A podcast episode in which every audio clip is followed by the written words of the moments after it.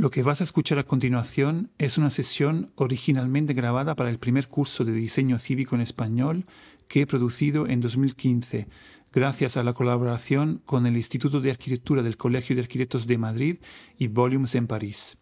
Este curso se encuentra en libre acceso en la página de la Civic Innovation School de la red internacional CivicWise. Desde julio de 2021 lo estoy publicando en mi podcast Urbano Humano como parte de la serie titulada Diseño Cívico. De esta forma podrás acceder a su contenido desde tu plataforma favorita de podcast o desde mi página web urbanuhumano.org. Quiero aclarar que la escucha de este capítulo y de todos los que componen el curso no supone la otorgación de ningún certificado. Me encantaría leer tus comentarios y opiniones en mis redes sociales o página web. Buena escucha. Hola, empezamos una sesión de curso online sobre diseño cívico Hablamos ahora de eh, democracia líquida y post-representatividad.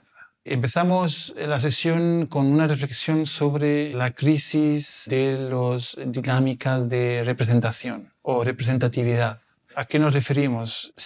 digamos que este siempre es un tema un poco, un poco delicado porque nos toca criticar de alguna manera eh, los, los, mecanismos democráticos que eh, además en algunos países donde ya se ha luchado mucho para poder pasar de una dictadura a la democracia puede parecer un poco fuera de lugar, ¿no? Pero eh, es muy importante siempre tener una visión crítica sobre las cosas y eh, reconocer también los límites de aquellas organizaciones, aquellas prácticas que en general eh, son positivas, ¿no? Entonces, hoy nos toca criticar un poco aquellas que son un poco las consecuencias de la organización de las denominadas democracias occidentales, si queréis.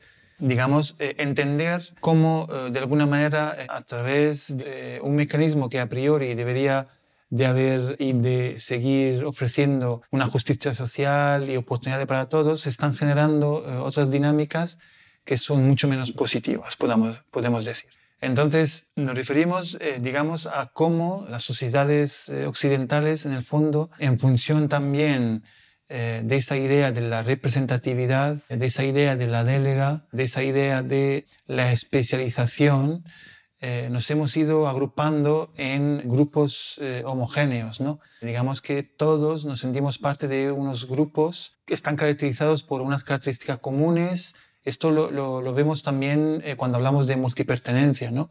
Estamos eh, organizados alrededor de un grupo de eh, una determinada profesión, como pueden ser los arquitectos, los ingenieros, o un determinado partido, una religión, una tribu urbana, unos intereses musicales, etcétera, etcétera, ¿no? Digamos que nos hemos acostumbrado a pertenecer y a organizarnos alrededor de esos grupos homogéneos. ¿Y cuál es el mecanismo que hay también detrás de esa idea de que, en el fondo, de forma indirecta o indirecta y de forma consciente o inconsciente, existen de alguna manera líderes y representantes de esos grupos homogéneos. ¿no? Eso es el mecanismo de la democracia. Entonces yo tengo un partido, voto mis representantes, mis líderes, para que ellos representen mis ideas y mis intereses en el debate público que ocurre dentro del Parlamento. ¿Qué es lo que ocurre? Es que nos damos cuenta que en el fondo cada vez más se generan eh, dinámicas como de autorrepresentatividad, es decir, que en el fondo los que nos representan acaban siendo ellos mismos una clase, que algunos llaman la clase política, otros han empezado a llamar incluso casta, con una visión mucho más crítica, pero digamos que se genera una especie de grupo de intermediarios, de representantes, que de alguna manera con el tiempo se va alejando de aquella que es la realidad de las cosas, ¿no? Y luego también lo que ahí es importante subrayar es que es un sistema que se basa justamente en la especialización, es decir, que, que hay alguien que en el caso, por ejemplo, profesional es el más especializado, en el caso político es el representante, en el caso de un grupo puede ser el líder, que de alguna manera eh, se encarga de que para los demás tengamos siempre lo mejor. Y de alguna manera nos impide, al que pertenecemos al grupo, si que no somos los representantes, los líderes, etcétera, formar parte realmente de las tomas de decisiones y de alguna manera ser siempre simplemente los que eligen y no lo que construyen. Es decir, que lo que empezamos a ver es que, ok, es, muy bueno poder elegir, hay sitios donde eso no ocurre, ¿no? no existe realmente la posibilidad de elegir, Luego también en los países en que vivimos hay que ser muy críticos y esa posibilidad de elegir está muy limitada por lo que comentábamos antes, porque se generan grupos políticos cerrados, de manera que lo que tú puedes elegir realmente es muy limitado en la riqueza de propuesta que realmente tiene. ¿no? Entonces, realmente las propuestas muchas veces son muy parecidas. Entonces, decíamos, además de esa necesidad y de esa oportunidad de poder elegir, vemos que es que es cada vez más importante tener también la posibilidad de crear, es decir, de formar parte de la creación de esas eh, posibles elecciones, ¿no? En el sentido de ser los protagonistas del proceso que construyen las realidades actuales y futuras, ¿no? Y no dejar que sean siempre otros los que construyen y nosotros simplemente limitarnos a elegir cuál de aquellos que construyen nos gusta más. Y eso tiene que ver también con, en el ámbito profesional, por ejemplo, con esta idea de que cuanto más especializado esté, estén las personas, mejores resultados siempre vamos teniendo. ¿no? Y ahora nos damos cuenta que es muy importante también tener en cuenta eh, los procesos de inteligencia colectiva, ¿no? Digamos, en lugar de tener simplemente la especialización, hibridar los conocimientos para que podamos llegar a soluciones mucho más integrales y mucho más inteligentes. ¿Qué quiere decir entonces pasar de esa crisis, en el fondo, de la representatividad, en la que nos damos cuenta que como sociedad tenemos que implicarnos más en la construcción de la realidad que habitamos, a un nuevo escenario en el que eh, eso sea una realidad, es decir, en el que nosotros, una vez que nos hemos dado cuenta que necesitamos formar parte, realmente empecemos a formar parte de esos procesos de construcción, ¿no? Llámalo también gobernanza, tiene que ver también con procesos productivos, etcétera, etcétera. Por un lado, eh, el elemento de referencia esencial es seguramente la idea de la democracia líquida. Ahora os voy a comentar un poco por encima de, qué se trata, pero digamos que eh, para nuestro curso eso es simplemente, digamos, un concepto de partida, ¿no? Es decir, que, que realmente es simplemente útil para que podamos reflexionar eh, y podamos entender de qué manera se puede ir más allá de los modelos representativos. Aprovecho también para situar un poco más el debate en el ámbito del diseño cívico. ¿De qué estamos hablando aquí? Por ejemplo, que en el fondo cuando nosotros nos damos cuenta que ya en la sociedad el, modelo representativo no es suficiente, eso también lo vemos desde mi punto de vista en cualquier proceso, por ejemplo, de construcción colaborativa, de codiseño, de procesos de participación, etcétera eh, urbanismo colaborativo. ¿Por qué? Porque necesariamente esos procesos no son democráticos. Y sé que eso puede ser polémico, pero, por ejemplo, la inteligencia colectiva no es un proceso democrático. Y cuando decimos no es democrático, no quiere decir que existe una dictadura, es decir, que también es importante salir de esa dicotomía, ¿no? que cuando decimos que no es democrático necesariamente tiene que ser algo de dictadura o no sé. ¿no? Realmente de lo que estamos hablando aquí es de poder asociar a lo que nosotros conocemos como democracia otras capacidades de organización que tienen que ver más con la inteligencia colectiva. Hemos visto ya en otra sesión eh, la idea de la adocracia, por ejemplo. ¿no? Y realmente hay mil matices y mil reflexiones que se están haciendo sobre otros modelos de organización más autónomos, más horizontales, más distribuidos, eh, etc. Entonces, en este caso, como os comentaba, eh, utilizamos, digamos, la, propuesta de la democracia líquida como un punto de partida para que podamos reflexionar cuáles son las otras eh, oportunidades. Pero de alguna manera no es algo que directamente yo entiendo que se tiene que aplicar en los procesos de diseño cívico, ¿no? que es de lo que hablábamos antes. ¿no? Decíamos que un proceso de diseño cívico no es un proceso democrático, es un proceso que tiene que ver más con la inteligencia colectiva en el sentido de que no se basa eh, sobre la idea de la representatividad. Y de hecho, muchos fracasos de procesos de participación que se han dado eh, vienen de allí. Es decir, que eh, a menudo se busca la legitimidad de un proceso de participación en base a la representatividad.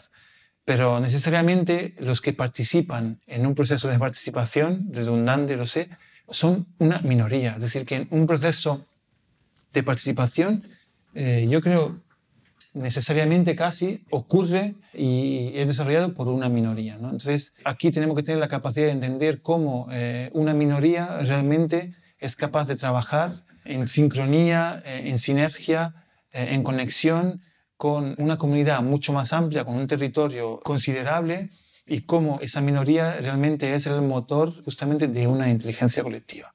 Y no podemos basar ese proceso en las dinámicas de representatividad, entonces del voto, por ejemplo. no se pueden decir tomar decisiones por mayorías. Vamos a ver quién eh, en un proceso de participación cuál es la opinión. Si participan 20, entonces los 12 dicen una cosa, eh, son mayoría, entonces se hace lo que dicen los 12, cuando realmente el territorio realmente está habitado por muchísimas más personas. ¿no? Entonces tenemos que tener la capacidad realmente de producir procesos que van mucho más allá de la sumatoria o de la elección de aquella que puede ser la mejor idea propuesta por uno o varios agentes de ese proceso. ¿no? En, eso eh, hablamos justamente de inteligencia colectiva. Hablaremos más sobre el concepto de inteligencia colectiva, ¿no? pero digamos aquí es la idea de situar por qué hablamos de esto. ¿no? Entonces, democracia líquida fundamentalmente es eh, un proceso en el que el votante, el ciudadano, puede decidir en cualquier momento, de una forma muy ágil, si votar directamente o de alguna manera dejar a un representante su voto. ¿no? Entonces, frente a una situación que tenemos actualmente en la que nosotros, en el fondo, tenemos siempre un delegado al que hemos elegido en las elecciones, ¿no? cada cuatro o cinco años, y ese delegado es el que luego vota cualquier ley, cualquier decisión que hay que tomar. ¿no? Digamos, la democracia líquida se empieza un poco a acompañar a esa delega la posibilidad de que en el momento en que el ciudadano quiera pueda incluso entrar directamente y aportar su opinión, su voto en el proceso. ¿no? Y que además esa participación directa esté de alguna manera eh, compensada, digamos que hay todo un sistema que se está desarrollando detrás, ¿no? reflexiones de diferentes incluso puntos de vista, se habla también de democracia 4.0, etcétera, eh, compensar de alguna manera la participación directa con la participación eh, delegada, ¿no? para que no se superpongan. Digamos, si yo de repente en una ley ciudadano quiero eh, votar directamente, lo que ocurre, digamos, es que el peso de mi delegado que yo he elegido realmente disminuye en una porcentaje muy pequeñita correspondiente a, mi, a mi voto. ¿no? Entonces, lo que ocurre es que si muchas personas participan directamente, hay menos peso para, para ese delegado. ¿no? Entonces, eso permite tener una flexibilidad que, digamos, nos hace hablar de una democracia líquida. ¿no? Pero digamos que, bueno, eso es un poco un una referencia. Como os decía, nosotros aquí eh, hablamos más de inteligencia colectiva que también mm, veremos en otras sesiones. Todo esto necesariamente tiene una relación directa con eh, el movimiento 15M, el movimiento de los indignados, que digamos eh, ha sido muy fuerte y está teniendo consecuencias muy interesantes en, en España. ¿no? Fuera de España se ha, se ha conocido quizás más con eh, el concepto de Occupy en inglés. Aquí también vemos cómo eh, los idiomas juegan un papel. ¿no? Es curioso cómo simplemente por ser un concepto en inglés, cuando vas fuera de España, eh, en lugar de indignados 15M, tienes que hablar de, de, Occupy para que la gente lo conozca el fenómeno y realmente muchas veces lo asocia a lo que fue Occupy Wall Street que ocurrió después en Estados Unidos. ¿no? Bueno, este es un poco un off-topic o medio off-topic eh, otra palabra inglesa, pero digamos, lo, que quiero comentar aquí es cómo eh, es importante tener presente que todo lo que estamos hablando aquí, muchas de las cosas que hablamos también en este curso, eh, adocracia, multipertenencia, en este caso post-representatividad, etcétera, etcétera, son conceptos que eh, realmente se hacen muy fuertes e incluso se experimentan directamente durante, digamos, lo, eh, las protestas y eh, no solamente protestas, sino las dinámicas de eh, intervención ya directas en el barrio que surgen a raíz del movimiento 15M en, en Madrid. ¿no? Esto, digamos, lo comento para, para, las personas que quieran también profundizar más, para que sepan un poco a, a dónde buscar y tener muy presente lo que allí ocurrió. ¿no? Otros elementos de referencia, eh, incluso hablando más concretamente de herramientas, para los que nos interesa un poco el tema de democracia líquida, bueno, se puede, buscando uh, Liquid, eh, Liquid, Democracy, podéis encontrar eh, varias plataformas. El, el, Partido Pirata fue, digamos, uno de los primeros en que empieza a hablar de este tipo de dinámicas. Entonces, si buscáis, también encontráis varias cosas. Y os sugiero también echar un ojo a, a, la plataforma que se llama Democracy OS, Democracy Open Source, que también es otra plataforma que tiene que ver también con una propuesta que nace en Argentina, asociado también, digamos, al movimiento que, eh, está, que gira alrededor del que se define el partido de la red. Y lo que, también hay otra plataforma muy interesante que se llama, eh, que se llama Lumion, ¿no? que también tiene que ver con la posibilidad de, en lugar de votar directamente, promover un debate mucho más, mucho más rico. Creo que merece también, también hacer referencia en ese sentido al concepto de reputación.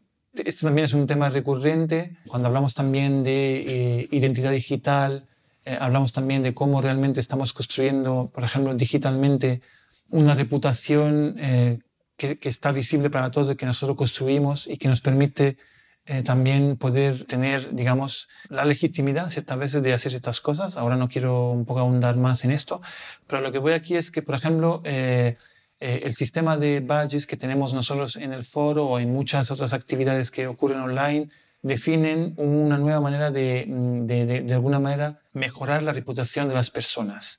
Eh, a lo que voy es que también son interesantes eh, investigar cómo podemos eh, generar procesos de inteligencia colectiva basados en la reputación que cada uno de nosotros nos podemos construir sobre ciertos temas. Entonces, generar y, basar un poco la legitimidad de lo que nosotros vayamos comentando también en los debates, también en función de la reputación que nosotros hemos construido eh, de forma social, es decir, no en base a un certificado que he recibido o a un voto o una elección que he recibido, sino en base a la reputación que se ha construido eh, y que ha sido reconocida por eh, muchas otras personas. ¿no? Digamos que y en ese sentido también estamos hablando de una organización mucho más, eh, mucho más líquida, ¿no?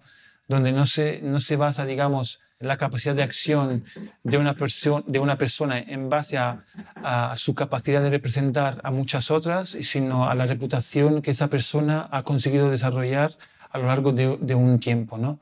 relacionado claramente a otras actividades que esa persona ha desarrollado. Esto es muy útil que lo tengamos en cuenta porque también tiene que ver con la capacidad de un grupo de personas de legitimar eh, su capacidad de, por ejemplo, transformar eh, un territorio. Eso lo hablamos también cuando hablamos de adocracia eh, y inteligencia colectiva, pero lo voy también a comentar aquí de una forma mucho más concreta. Lo que quiero decir aquí es que cuando nosotros hablamos de diseño cívico, hablamos siempre de la capacidad indirecta de, de los habitantes de un territorio también de transformar ese territorio. Entonces, ese territorio necesariamente tiene una administración pública que se hace cargo eh, del territorio, que eh, sabemos eh, ha sido elegida a través de un sistema de representatividad. Es decir, nosotros hemos elegido unos representantes. Y estos están legitimados a gobernar y hacerse responsables del, del espacio público, del territorio de todos. Entonces, cuando nosotros, un grupo de personas reducidos, como hemos dicho también antes, una minoría, queremos intervenir en un territorio, el dilema que tienen las administraciones públicas, que posiblemente nos tienen que dar algún tipo de autorización o de, alguna manera tienen que evitar que a lo mejor nos prohíban lo que queramos hacer, el dilema que hay es qué legitimidad tenemos este pequeño grupo de personas de intervenir en un territorio si es que no representamos a una mayoría de personas. Esto es este es el gran dilema, ¿no? Y alrededor de ahí seguramente tendremos que generar un debate. Estamos, digamos, al comienzo de esto tampoco hay la, respuesta a todo, pero es importante aquí hacer referencia a lo que comentaba antes de la reputación. Es decir, vale, este grupo de personas posiblemente ha estado trabajando en el territorio en, muchas otras cosas y de alguna manera eh, ya se ha ganado una reputación que de alguna manera legitima que pueda ser, digamos, responsable de cierta transformación eh, del territorio, sin que tenga que pasar por una, digamos, sistema oficial, formal, en el que haya una asociación que se hace cargo de las responsabilidades, etcétera, etcétera, ¿no? Es decir, que existe una capacidad y en eso, en eso estamos ahora mismo, ¿no? Eso es lo que tenemos que reflexionar y vamos a ver cómo cambiar la sociedad, de cómo las administraciones públicas pueden reconocer inteligencia colectivas eh, que aunque sean minorías realmente responden y tienen la capacidad de conectarse eh, siguiendo todas las cosas que estamos comentando en este curso eh, con eh, el territorio y ser protagonistas, iniciadores de transformaciones muy concretas del, del territorio, ¿no? y de una forma legítima, aunque no sean una organización formal reconocida o que representa a otros. Entonces, espero que esto esté claro. ¿no? Entonces, eh, para ello hablamos justamente de reputación, de ver cómo realmente esas personas se ganan una reputación sin que por ello haya ocurrido una, una votación. ¿no? Y en eso, no quiero repetirme, pero en eso tiene que ver mucho todo lo que hemos hablado de transparencia, de eh, comunicación online, de eh, comunicación en red, de accountability, de cuidado de las personas, etcétera, etcétera, etcétera, inteligencia colectiva. Todo está, eh, todo está allí, ¿no? Ahora trata cada vez más de reflexionar cómo todo esto se, se articula. Y en lo que se refiere a esta sesión, un poco para resumir y que se quede, quede claro el mensaje de esta sesión, es que necesariamente cuando hablamos de diseño cívico, cuando hablamos de intervenciones colaborativas, cuando queremos transformar eh, los territorios eh, abogando por inteligencia colectivas, eh, no podemos hacer referencias a dinámicas representativas. Nos tenemos que inventar muchas veces nuevos modelos que van mucho más allá de las dinámicas representativas. Sin embargo, no nos podemos olvidar de que esas existen, es decir, que estamos hablando de que no puede ser que eso, digamos, se olvide que existen otros representantes, con lo cual tenemos que también dialogar con ellas y eh, trabajar con ellas. Espero que haya sido suficientemente claro. Este también era un tema complicado, yo tampoco soy politólogo. Yo todo este tema también he aprendido mucho, eh, como os comentaba antes, durante el, 15M. Así que una vez más os invito también a comentar sobre ello y que podamos debatir eh, en el foro. seguramente habrá opiniones diferentes, pero también en eso, cuando os hablaba de institución, en eso justamente queremos que también eh, se enriquezca mucho el, curso con las opiniones de todos y con debates también con visiones eh, diferentes. Así que bueno, sin más, cerramos la sesión.